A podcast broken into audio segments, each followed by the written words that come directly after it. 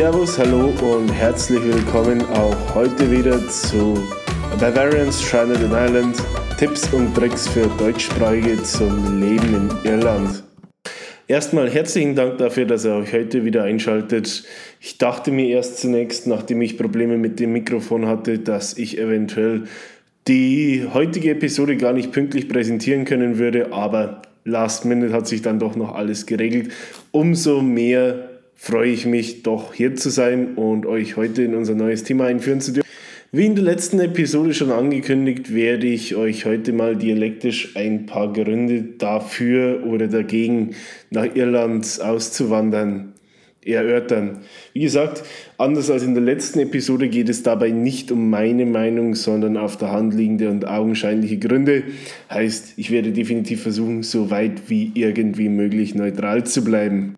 Obwohl man sich ja vielleicht, wenn man die Wahl hat, wenn man gute oder schlechte Neuigkeiten bekommt, ja gern mal dafür entscheidet. Die schlechten zuerst zu hören, will ich es heute so machen, dass ich euch die positiven Gründe zuerst nenne, beziehungsweise ich weiß nicht, ob Gründe überhaupt das richtige Wort ist. Es sind ja so eigentlich keine einzelnen Gründe, sondern jeweils Themenblöcke, die einzelne Unterpunkte haben. Aber genug davon, lasst uns direkt einsteigen. Da ja grundsätzlich oft das Thema Arbeit bei der Auswanderung eine tragende Rolle spielt, beziehungsweise wir spätestens, wenn wir an einem Ort leben, ja ein Auskommen und ein Einkommen benötigen, ist definitiv die Arbeit und der Arbeitsmarkt eine der tragenden Säulen meiner heutigen Argumentation. Dazu sei zu sagen, dass Irland allgemein, genau wie viele andere äh, englischsprachige Länder, einen doch etwas schnelllebigeren Arbeitsmarkt als mitteleuropäische Länder haben. Heißt, unterm Strich wird häufiger und in kürzeren Abständen der Arbeitsmarkt oder der Arbeitsplatz gewechselt. Was grundsätzlich schon mal bedeutet, dass am Arbeitsmarkt generell eine höhere Fluktuation herrscht und dies kommt auch uns tatsächlich als Deutschmuttersprachler zugute. Nicht nur das, sondern allgemein sind Sprachkenntnisse gerade in der heutigen Zeit der Globalisierung oft und gern gefragt. Und während es in Irland sehr viele Spanier, Portugiesen, Lateinamerikaner gibt, äh, genauso wie Italiener, sind tatsächlich die Arbeitsmärkte für Sprachspezialisten in diesen Sprachen relativ gesättigt.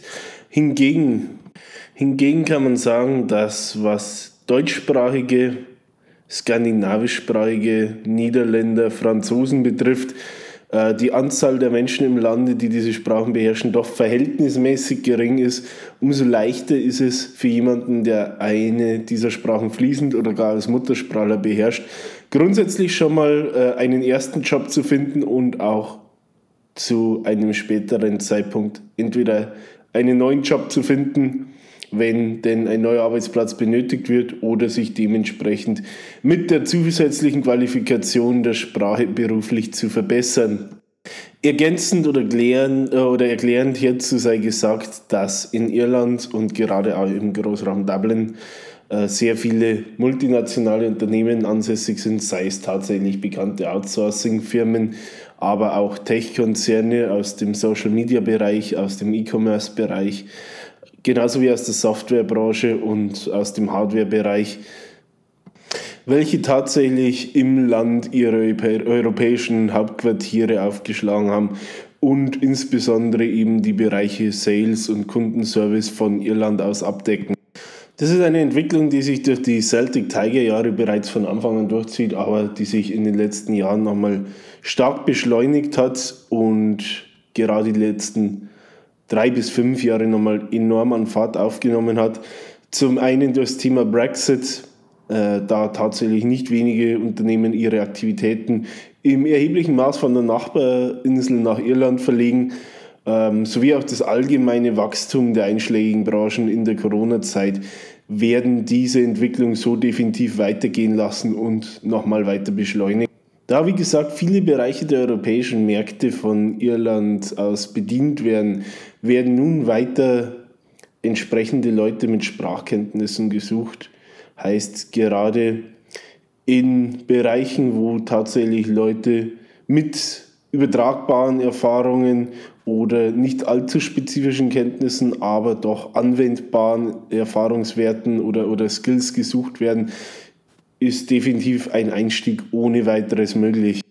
Neben dem grundsätzlich relativen Einst äh, relativ einfachen Einstieg und den guten Entwicklungsmöglichkeiten kommt noch hinzu, dass aufgrund der Schnelllebigkeit der Branchen und der hohen Personalfluktuation auch die Entwicklungsmöglichkeiten sehr stark ausgeprägt sind.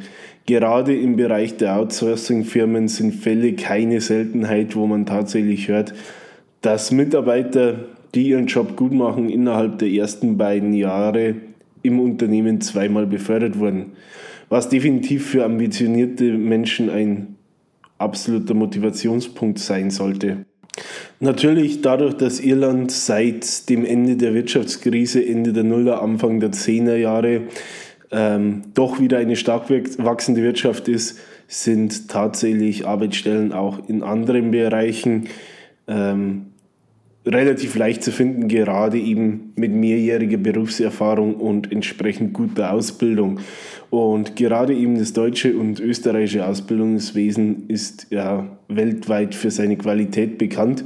Von dem her, auch wenn ihr jetzt tatsächlich nicht im Tech-Bereich zu Hause seid und euch auch keine Customer Service oder Sales-Tätigkeit äh, vorstellen könnt oder kein Software-Engineer seid, ist das definitiv nichts, was euch irgendwie einengt auch in anderen Bereichen sind definitiv die Türen offen. Natürlich gibt es Bereiche, in denen die Möglichkeiten Corona-bedingt aktuell etwas eingeschränkt sind, aber in anderen Bereichen öffnen sich dadurch die Türen umso weiter. Ich denke auch, ich werde zu einem späteren Zeitpunkt definitiv nochmal eine gesonderte Karriere-Episode ähm, aufsetzen, aber so viel erstmal dazu. Und über das Thema Arbeiten wären wir damit eigentlich auch bereits beim zweiten Punkt, der meines Erachtens nach einen großen Vorteil oder besser gesagt, da ja das das heutige Thema ist, objektiv betrachtet einen entscheidenden Vorteil bietet. Und das ist der Aspekt Netto vom Brutto, sprich, wie viel von eurem Gehalt nehmt ihr am Ende des Monats tatsächlich mit nach Hause. Der ein oder andere hat sich vielleicht im Vorfeld schon mal in der Recherche Bruttogehälter hierzulande angeschaut und dachte sich dann, ja, so groß ist der Unterschied zu Deutschland jetzt auch nicht im Positiven.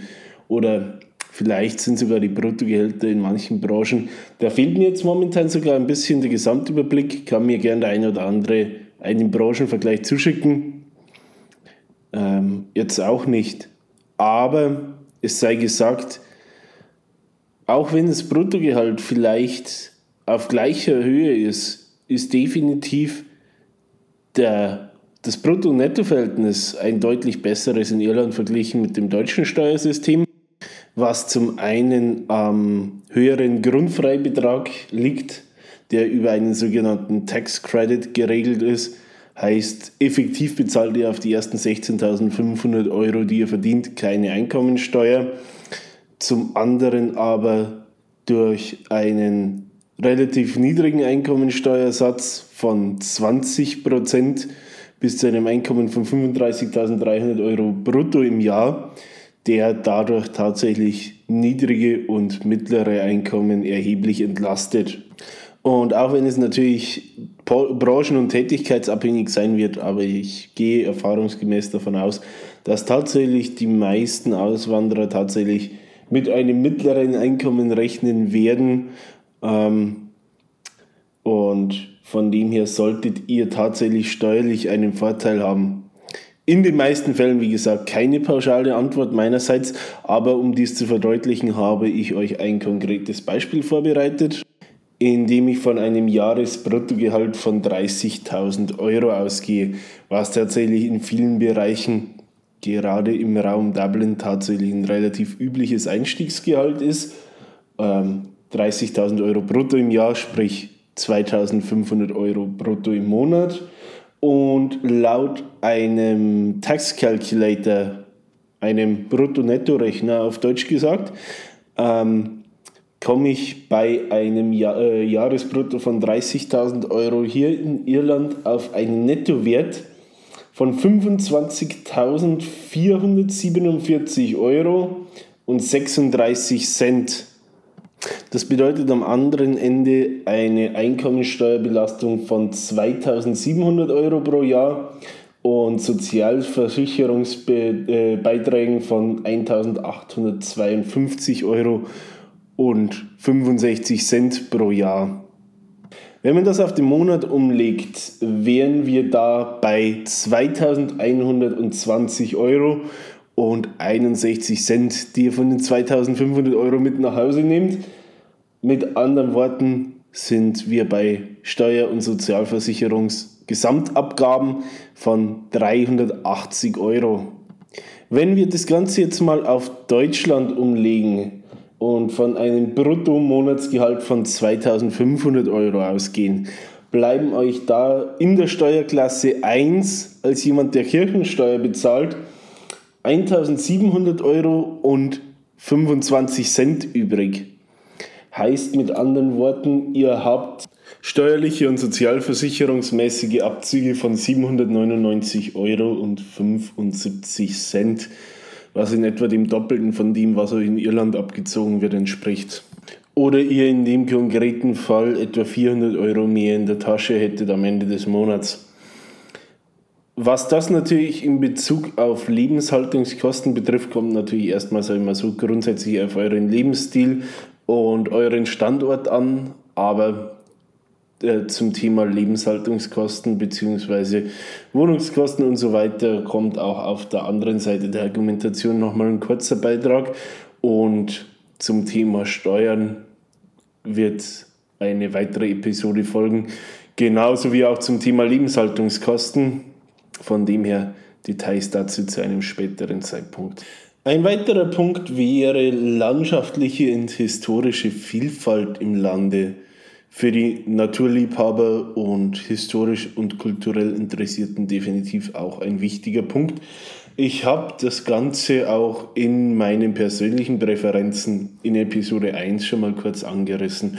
Um da aber wirklich mal ein Gesamtbild zu veranschaulichen, muss zunächst vorweggenommen werden, dass es sich ja bei Irland um ein relativ kleines Land handelt. Nicht nur einwohnermäßig, sondern auch flächenmäßig ähm, auf die gesamte Insel bezogen, also einschließlich dem Norden, der als Nordirland bekannt ist, wären wir bei ungefähr 85.000 Quadratkilometern, was nur etwas mehr als die Fläche Bayerns ist. Ich glaube, es ist ungefähr mit der Fläche Österreichs zu vergleichen. Und wenn man dabei dann bedenkt, wie viele Dinge, unterschiedliche Dinge man auf dieser relativ kleinen Fläche geboten bekommt, ist das schon toll. Und wenn man dabei auch noch bedenkt, dass viele davon sich relativ gleichmäßig übers Land verteilen, ein Stichwort wären da zum Beispiel Sandstrände, die man tatsächlich an vielen Orten im Land entgegen der Klischees findet zum Beispiel eben im Westen in Kerry oder Donegal, genauso wie eben an der Ostküste im County Wexford oder eben auch in Wicklow und selbst in Dublin. Genauso sieht es mit Bergen aus. Also natürlich, wie gesagt, sind größenmäßig nicht mit den Alpen zu vergleichen, aber Bergketten hat man genauso im Westen wie im Osten, im Norden wie im Süden. Ich spreche dabei zum Beispiel die Berge in Kerry und in Connemara im County Galway, genauso wie die Wicklow bzw. Dublin Mountains an. Ebenso wenig unerwähnt bleiben sollen dabei Steilküsten. Ich, ich denke, die meisten von euch kennen das wohl berühmteste Beispiel, die Cliffs of Moher im County Clare, unweit von Doolin. Aber auch im Süden gibt es Steilküsten, beispielsweise im County Waterford nahe des alten Fischorts Dunmore East oder im Nordwesten in Mayo. Auch Süßwasserliebhaber und Angler und Fischer sollen auf ihre Kosten kommen, dadurch, dass das Land auch reich am Seen ist. Ich denke dabei zum Beispiel an die Seenplatte im County Fermanagh oder die Lakelands in Cavan, um nur einige wenige Beispiele zu nennen. Während natürlich die Natur ein sehr dominierendes Thema ist, ist auch der Städtebau definitiv nicht zu verachten und für das kleine Land sehr, sehr divers. Beginnen möchte ich dabei bei den alten Normannen bzw. Wikingerstädten, die teilweise weit mehr als 1000 Jahre auf dem Buckel haben. Bei, berühmte Beispiele dafür wären im Südosten Wexford oder insbesondere auch Waterford mit seinem wunderschönen Viking Tri Triangle genauso wie im Nordwesten auch die alte Stadt Galway, die im Jahre 2020 europäische Kulturhauptstadt war. Genauso sind auch architektonische Relikte aus der britischen Kolonialzeit vielerorten zu bestaunen. Man denke dabei an die viktorianischen oder georgianischen Viertel in den Hauptstädten, in den beiden Hauptstädten, wenn man an die Teilung des Landes denkt, Dublin und Belfast. Als wäre das noch nicht genug, findet man an manchen Orten auch ein gewisses mediterranes Flair, insbesondere im Süden. Ich denke da beispielsweise an Kinsale in Südkork. Mag jetzt ein etwas subjektiver Eindruck sein, aber durchaus gegeben. Unter dem Strich will ich euch damit verdeutlichen, wie viel das Land zu bieten hat, obwohl es, wie gesagt, nur 7 Millionen Einwohner hat, einschließlich des Nordens und nur 85.000 Quadratkilometer umfasst und sich die Ost-West- oder Nord-Süd-Erstreckungen in ungefähr vier Stunden abfahren lassen mit dem Auto. Ein weiterer Punkt, der definitiv für Irland spricht, ist die Niedrigschwelligkeit der Auswanderung.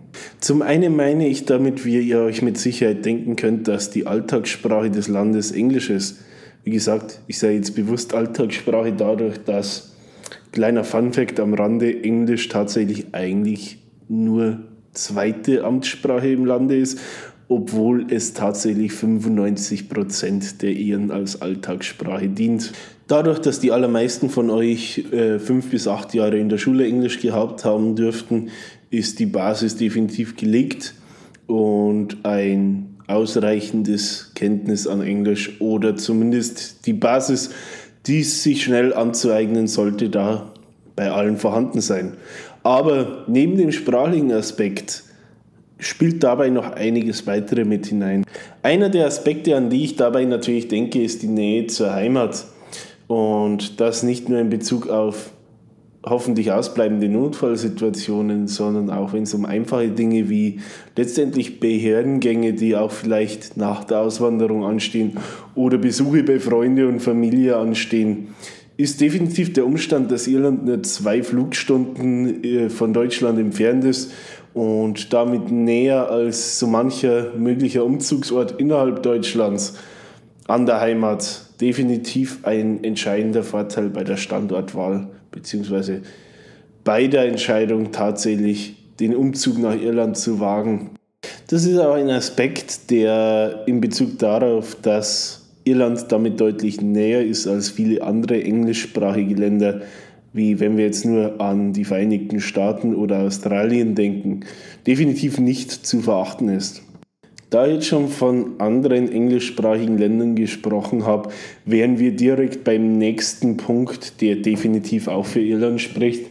Und das ist der Fakt, dass als EU-Bürger aufgrund der europäischen Freizügigkeit keine Arbeitserlaubnis und kein Visum erforderlich sind, ist ein Aspekt, der definitiv aktueller ist denn je speziell jetzt nach dem Brexit, wo ja tatsächlich auch im Vereinigten Königreich EU-Bürger eine Arbeitserlaubnis brauchen, macht dann den Schritt nach Irland verglichen mit Großbritannien eben auch nochmal einfacher.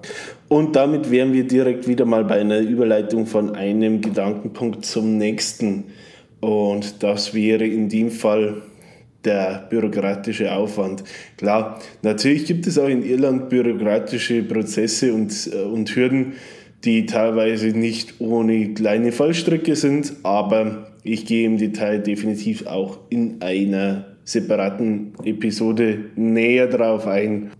Generell mag jetzt wiederum etwas subjektiv klingen, aber es ist tatsächlich so, dass viele bürokratische Prozesse entweder entfallen oder ähm, tatsächlich unkomplizierter sind als beispielsweise in Deutschland.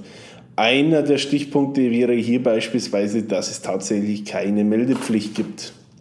Nachdem ich euch jetzt mehr oder weniger vier Themenbereiche geschildert habe mit Aspekten, die tatsächlich für Irland als neuen Lebensmittelpunkt sprechen, werde ich jetzt auch zur Gegenseite übergehen und euch einige weitere Aspekte die ebenfalls zu bedenken sind und vielleicht nicht unbedingt für Irland sprechen, nahelegen. Wie ihr das Ganze gewichtet und welche Aspekte für euch überwiegen oder die wichtigeren sind, müsst ihr am Ende natürlich selbst bewerten. Ich will euch in keiner Weise beeinflussen, sondern wie gesagt, nur informative Denkanstöße geben und eurer Entscheidung auf diesem Wege weiterhelfen. Ein Thema, das dabei natürlich weit vorne steht und das manchen von euch zumindest teilweise bekannt sein dürfte, ist tatsächlich der Wohnungsmarkt und die umgebenden Faktoren. So sei grundsätzlich mal gesagt, dass Mieten verglichen mit Deutschland was die Mietspiegel mit vergleichbaren Städten betrifft, extrem teuer sind. Dazu aber auch im Vergleich Kaufen verglichen mit Mieten relativ günstig ist. Heißt, das Verhältnis Miete zu Kaufpreis ist ein für den Käufer günstiges, was wiederum dazu führt, dass äh, sehr viele Iren tatsächlich ein Eigenheim besitzen und ein solches oft auch als Teil der Altersversorgung oder Altersvorsorge gesehen wird. Ich glaube, die Eigenheimquote in Irland liegt bei ungefähr 83 Prozent. Ich kann euch nicht genau sagen, wie aktuell diese Zahl ist. Also ich befürchte aber, oder ich glaube, dass diese schon einige Jahre zurückliegt und die Quote doch gesunken sein dürfte, aber nichtsdestotrotz im internationalen Vergleich sehr hoch ist. Da ich angesprochen habe, Mieten sind im Vergleich mit beispielsweise Deutschland enorm hoch, muss ich auch sagen, ich bin in der glücklichen Position, hier für Irland einige Vergleichswerte anbieten zu können, dadurch, dass ich ja sowohl in Dublin gewohnt habe, als auch mit Dundalk in einer eher mittelgroßen Stadt. Und ich werde diese Zahlen tatsächlich auch mal in einen Vergleich stellen. Ich fange dabei mit den Werten für Dublin an. Also wenn man jetzt beispielsweise mal von einer typischen Zwei-Zimmer-Wohnung ausgehen, was jetzt dann, sage ich mal, die typische Unterkunft für entweder ein Paar oder eine Einzelperson wäre, würden wir in Dublin hier je nach Lage, Alter, Ausstattung, Qualität der Behausung bei einer Spanne von ungefähr 1300 bis 1700 Euro ansetzen. Wie gesagt, wir sprechen dabei von einem One-Bedroom-Apartment, was im deutschen Sprachraum einer Zwei-Zimmer-Wohnung entspricht. Verglichen damit wären wir bei einem WG-Zimmer bei wiederum Lage, Größe, Ausstattung und so weiter spielen dabei eine entscheidende Rolle irgendwo im Bereich zwischen 700 und 1200 Euro. Wie gesagt, WG-Zimmer in Dublin. Beide Werte liegen dabei deutlich über den Preisen in deutschen Metropolen, selbst wenn wir von den teuersten Städten des Landes wie eben beispielsweise München, Frankfurt, Stuttgart oder Hamburg sprechen da tatsächlich ein relativ großer Anteil an Expats tatsächlich nur in Dublin oder nur im Großraum Dublin gewohnt hat und damit den Mietpreisspiegel im Rest des Landes nicht wirklich kennt, äh, kursieren tatsächlich auch viele Zahlen, die sich tatsächlich exklusiv auf Dublin beziehen.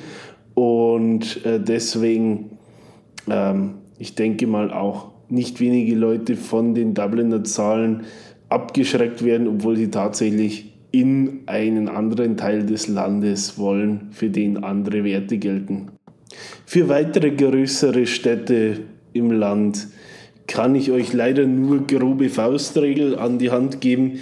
Ich würde aber sagen, was jetzt beispielsweise Cork betrifft, dass ihr von den für Dublin genannten Zahlen in etwa 10 bis 15 Prozent im Durchschnitt abziehen könnt. Ähm, an nächster Stelle folgen dann Galway und vermutlich Limerick.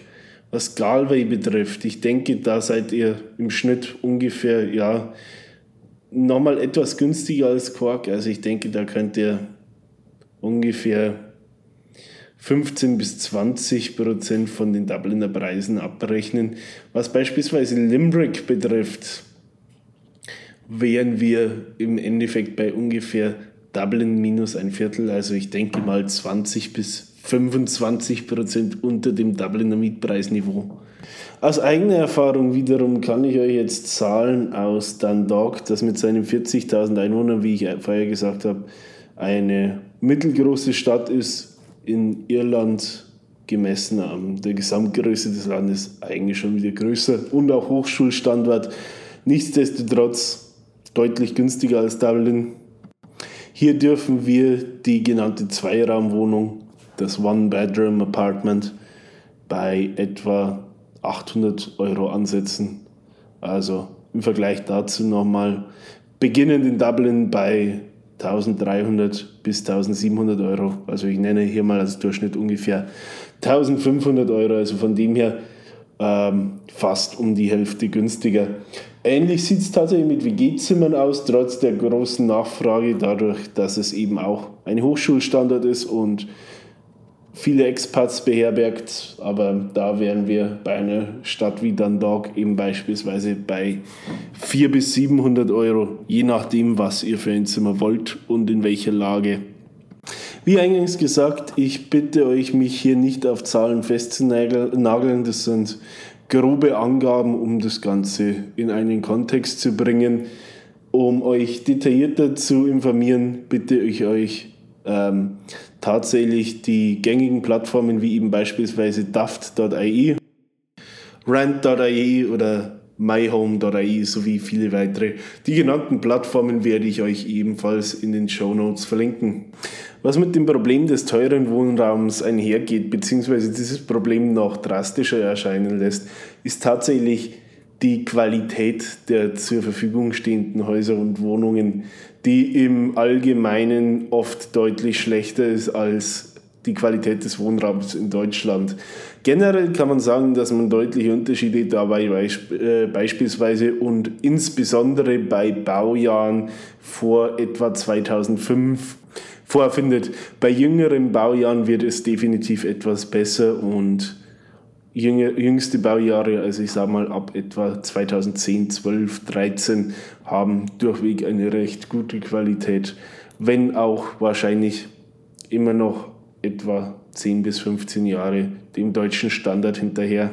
Bedenken muss man dabei zudem, dass tatsächlich die meisten Häuser hier im Lande, was allerdings zu einem großen Teil an den Bodenbeschaffenheiten liegt, über keine Keller besitzen. Neben den Bodenbeschaffenheiten ist natürlich auch der Preis ein Thema, warum oft keine Keller vorhanden sind. Der Preis bzw. die Kosten sind allgemein in einem großen Teil verantwortlich dafür, warum die bauliche Qualität oft schlecht ist. Man muss dabei bedenken, dass Irland bis etwa Anfang der 90er Jahre für westeuropäische Verhältnisse ein sehr, sehr armes Land war. Heißt, es war nirgends groß Geld da, um bessere Qualität zu schaffen. Danach, als es mit dem Boom, dem Celtic Tiger losging, wurde schnell, sei es als tatsächlich neuer Wohnraum oder als Spekulationsobjekte, ähm, die Nachfrage an Häusern extrem nach oben getrieben, was natürlich dann zur Folge hatte, dass auf extrem kurze Zeit sehr viel Wohnraum entstehen musste. Um dieser Nachfrage überhaupt nachzukommen, wurde Zeit und Material gespart, wo es nur ging was dann entsprechend in dieser Qualität, wie sie nun vorliegt, resultierte. Der dritte Aspekt, der zum Thema Wohnungen anfällt, hat mit den anderen beiden natürlich eine Wechselwirkung. Und das ist die allgemeine Wohnungsnot bzw. Wohnraumknappheit. Ich habe vor nicht allzu langer Zeit gelesen, dass allein im Großraum Dublin ungefähr 90.000 Wohneinheiten benötigt würden, um das Wohnungsproblem zu lösen. Das Problem wird dabei verschärft dadurch, dass ähm, der Wohnraum offenbar künstlich verknappt wird. Ich habe, diese Zahl ist etwas älter, aber ebenfalls einen Artikel gelesen, in dem aufgetaucht ist, dass 40.000 Wohneinheiten in, allein in Dublin ungenutzt leer stehen. Das heißt, auch wenn diese Einheiten genutzt werden können, wäre ein großer Teil des Problems bereits behoben. Inwieweit dass diese Einheiten tatsächlich in einem bewohnbaren Zustand sind, lasse ich erstmal dahingestellt. Jedoch liegt der Verdacht nahe, dass die Entscheidungen dahingehend, diese Einheiten leer stehen zu lassen, definitiv teilweise bewusst sind, um den Markt zu beeinflussen, sprich die Preise weiter nach oben zu treiben, zum einen und zum anderen, um künstliche Nachfrage für Objekte zu generieren, die andernfalls gar nicht mehr vermietbar wären. Konsequenz ist tatsächlich für uns als Mieter die Lage, wie sie aktuell ist. und die, dass in Irland und insbesondere in Dublin die Wohnungssituation eine sehr, sehr schwierige ist. Das dazu als erster Überblick.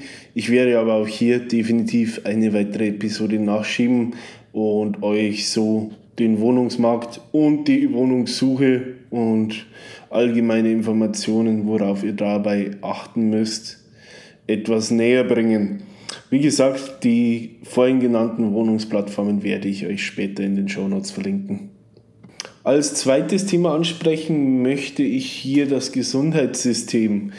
Auch ein Thema, das wahrscheinlich dem einen oder anderen bereits über den Weg gelaufen ist. Grundsätzlich und vermutlich das Hauptproblem bei der Sache ist, dass Irland als solches tatsächlich keine staatliche Krankenversicherung besitzt, woraus resultiert, dass es tatsächlich nur eine staatliche Mindest- bzw. Grundversorgung im Gesundheitsbereich gibt, die tatsächlich aus Steuermitteln finanziert ist.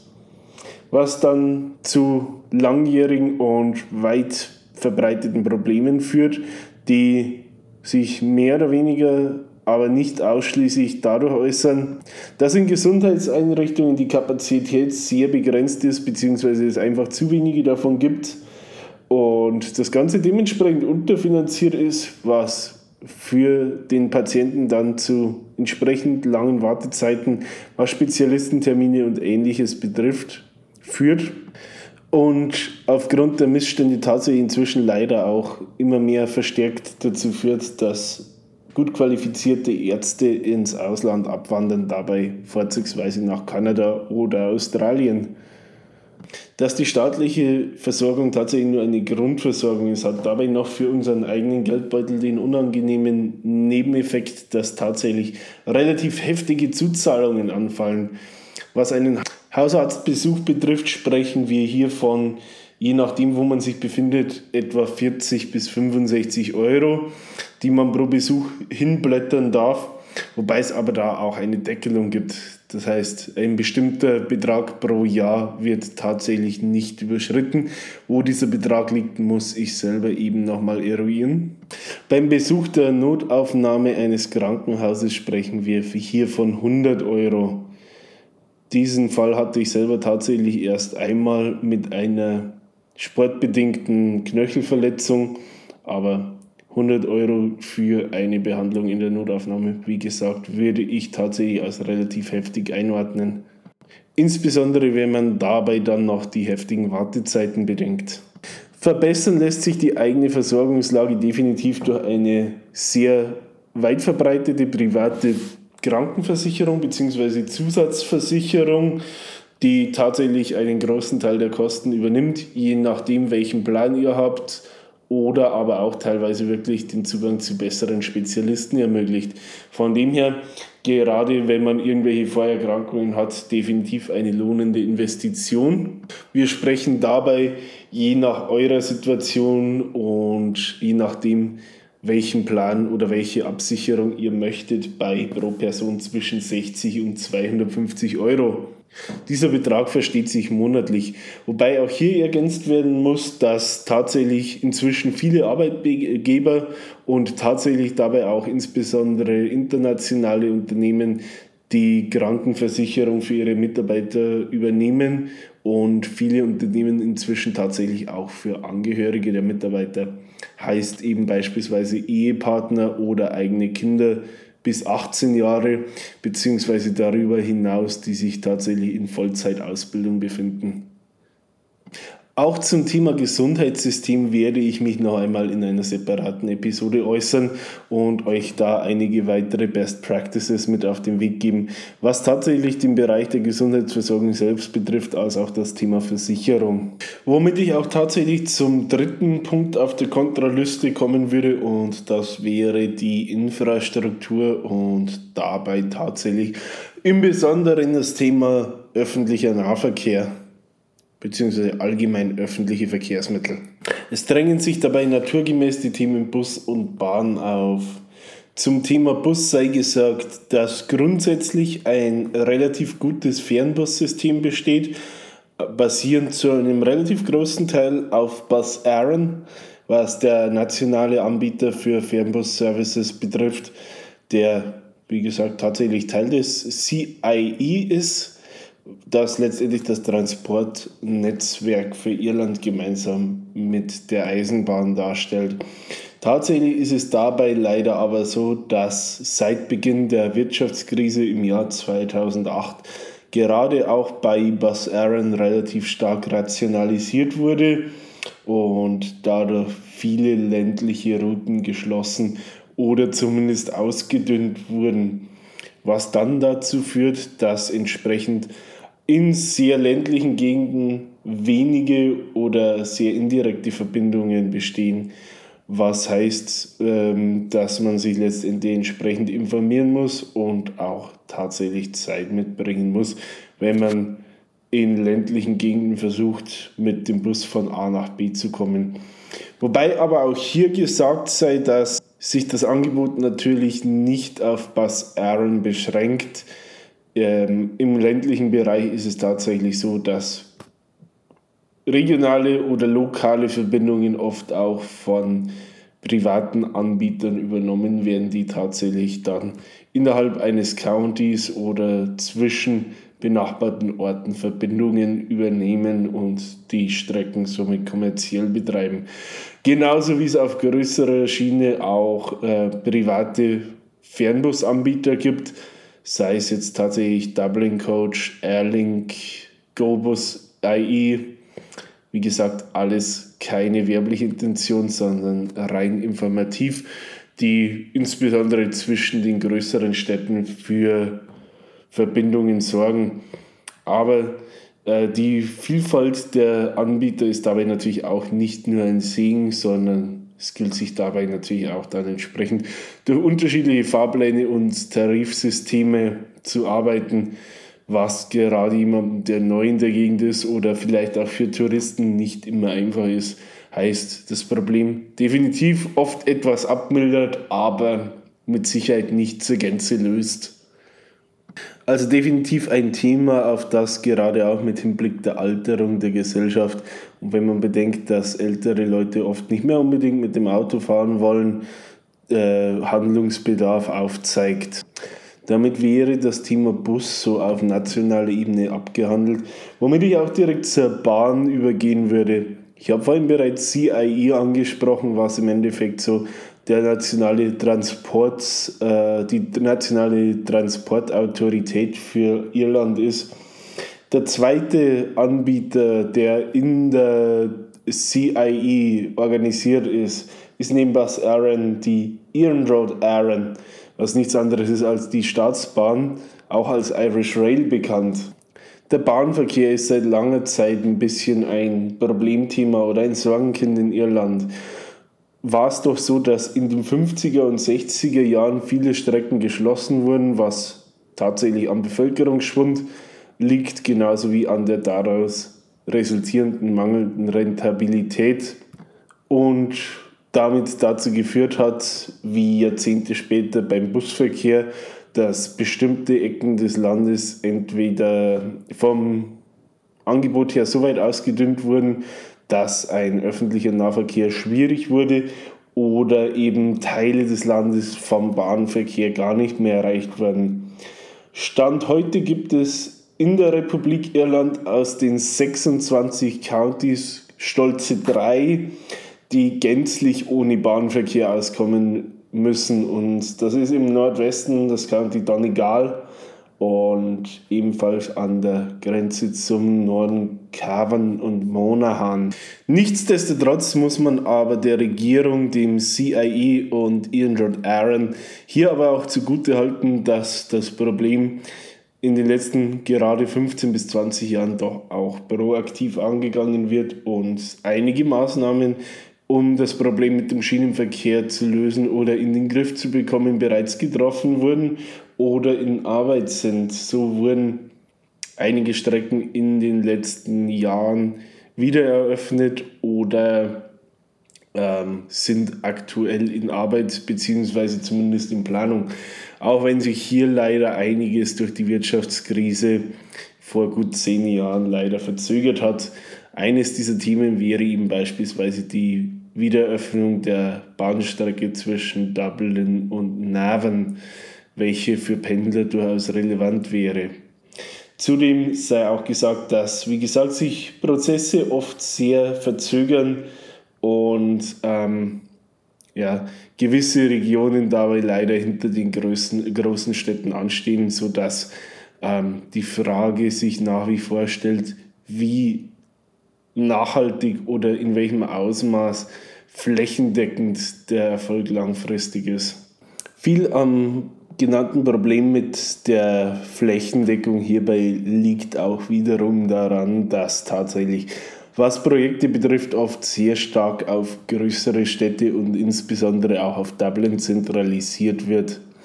Dublin selbst würde ich bei dem Verkehrsthema ohnehin etwas ausklammern. Klar hat auch Dublin seine Verkehrsprobleme, aber insgesamt doch eine gute Infrastruktur, die auf mehreren Füßen steht, so eben beispielsweise die DART, die S-Bahn in Nord-Süd-Verbindung, genauso wie eben das Tramsystem LUAS. Wobei man sowohl bei DART als, auch bei LUAS sagen muss, das Netzwerk dürfte gerne etwas dichter sein, heißt weitere Linien wären hier sinnvoll. Auch muss man sagen, dass die beiden Komponenten mit, dem, mit den Bussen sowohl was Anbindung als auch was Tarifsystem betrifft oft nicht ideal verbunden sind. Als vierte Verkehrsebene ist in Dublin aktuell eine U-Bahn geplant. Ursprünglich sollte diese 2027 eröffnet werden, allerdings wäre hier der Baubeginn 2020 oder 2021 gewesen, was sich Corona-bedingt verzögert hat. Also bleibt hier zu hoffen, dass es sich hier nicht am Ende um eine, ein Projekt wie den Flughafen Berlin handeln wird. Das vierte Thema, das ich ansprechen möchte auf der Negativliste, ist eins, das eigentlich nur bestimmte Gruppen betrifft, beziehungsweise viele nur perspektivisch betrifft, weswegen ich es hier nur kurz anschneiden möchte und auch weiter in Folgeepisoden besprechen möchte. Und zwar geht es dabei im weiteren Sinne um den Bildungsbereich bzw. um die Kinderbetreuung. Und das Problem äußert sich darin, dass Kinderbetreuung hierzulande sehr, sehr teuer ist. Man hört ich selber habe dazu leider wenig Erfahrungswerte, aber demnach, was man in einer schnellen Websuche liest, stellt sich heraus, dass ein Krippenplatz oder Kindergartenplatz für ein Einzelkind im Regelfall bei ungefähr 800 Euro liegt. Bei Geschwisterkindern gibt es natürlich Gesamttarife, was das Ganze etwas günstiger macht, aber bei zwei Kindern wäre man dann auch in einem horrenden Bereich von 11 bis 1200 Euro, was dann tatsächlich oft dazu führt, dass Familien entweder die Kinder nur halbtags in die Betreuung schicken und tatsächlich entweder sich ein Au-pair zulegen oder einen Babysitter einstellen, die, die, welche nach den Kindern halbtags schaut oder tatsächlich dazu führt, dass ein Elternteil die Karriere auf Eis legt und oder die ähm, Stundenzahl am Arbeitsplatz reduziert und sich entsprechend ob der Ersparnisse, die oft dann immer noch höher sind als der Lohnausfall, um die Kinder kümmert. Ein Problem, das darauf aufbaut, dass tatsächlich die Kinderbetreuung was ist, was zu einem großen Teil auch kommerziell betrieben wird von privaten Anbietern und das Netzwerk an tatsächlich staatlicher oder kirchlicher Kinderbetreuung entsprechend dünn ist, beziehungsweise, soweit ich weiß, nicht wirklich ausgebaut ist. Und wie gesagt, in kommerziellen Einrichtungen natürlich dann der Empfänger den vollen Preis der Leistung bezahlt. Irland ist zwar in Westeuropa eines der Länder mit den höheren Geburtenraten, aber auch hier ist natürlich die Überalterung der Gesellschaft und der Rückgang der, der Kinderzahlen ein Thema, weswegen man sich da vielleicht auch von staatlicher Seite mal Gedanken machen könnte, inwieweit man entsprechende Betreuungsangebote vielleicht äh, bezahlt oder zumindest unterstützt und subventioniert, wäre definitiv für viele Paare oder junge Familien ein Anreiz für weitere Kinder. Ähnlich sieht es tatsächlich auch im Bildungsbereich, im tertiären Sektor, also im Hochschulbereich aus wo tatsächlich auch an staatlichen Hochschulen in Bachelorstudiengängen zwar die Studiengebühren gedeckelt sind auf aktuell 3000 Euro je Semester, diese aber in der Regel auch tatsächlich erhoben werden. Anders sieht es nochmal im Bereich von Masterstudiengängen aus, wo es tatsächlich bei diesen genannten 3000 Euro erst beginnt und sich die tatsächlich erhobenen Gebühren oft bis in den fünfstelligen Bereich erstrecken. Wie gesagt, beides Themen, die tatsächlich jeweils nur junge Familien oder Menschen mit Kinderwunsch beziehungsweise eben solche, die tatsächlich vor ein Studium in Irland anvisieren, betreffen. Ich werde mich zu beiden Themen auch hinreichend äußern, das heißt beides definitiv Aspekte, die uns im Podcast weiter begleiten werden. Damit hätten wir sowohl vier positive als auch vier Kritikpunkte zum Leben in Irland. Ich hoffe, euch damit etwas mehr Einblick gegeben zu haben. Wie gesagt, ich will euch damit nicht beeinflussen, sondern euch bloß, falls ihr eventuell aktuell den Umzug überlegt, etwas unter die Arme greifen im Hinblick auf Einblicke und eure Entscheidung damit unterstützen. Sehr freuen würde es mich, wenn ich damit dem einen oder anderen helfen kann. Damit wären wir für heute auch am Ende. Wie gesagt, es freut mich sehr, wenn ich damit dem einen oder anderen helfen konnte. Freuen würde ich mich natürlich auch über entsprechende Reaktionen, sei es tatsächlich Rezensionen auf den jeweiligen Plattformen oder ähm, ja, gefällt mir Angaben auf den Social Media Kanälen oder auch Nachrichten, Feedback, Verbesserungsvorschläge, jede Art von Kritik, ob positiv oder negativ. Solange sie konstruktiv bleibt, ist natürlich herzlich willkommen.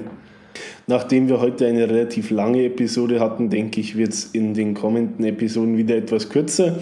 Die nächsten Themen inhaltlich, denke ich, werden sein, ich bin da aktuell noch etwas in der Planung, ähm, tatsächlich Lebenshaltungskosten in einer separaten Episode und, und Steuern und Sozialabgaben beziehungsweise eventuell die Arbeitsplatzsuche. In welcher Reihenfolge ich das aber mache, bin ich momentan noch ein bisschen am Planen. Updates dazu folgen wie gewohnt auf den Social Media Kanälen im Laufe der Woche. Wie gesagt, das werden eines dieser Themen wird definitiv nächste Woche zur Sprache kommen.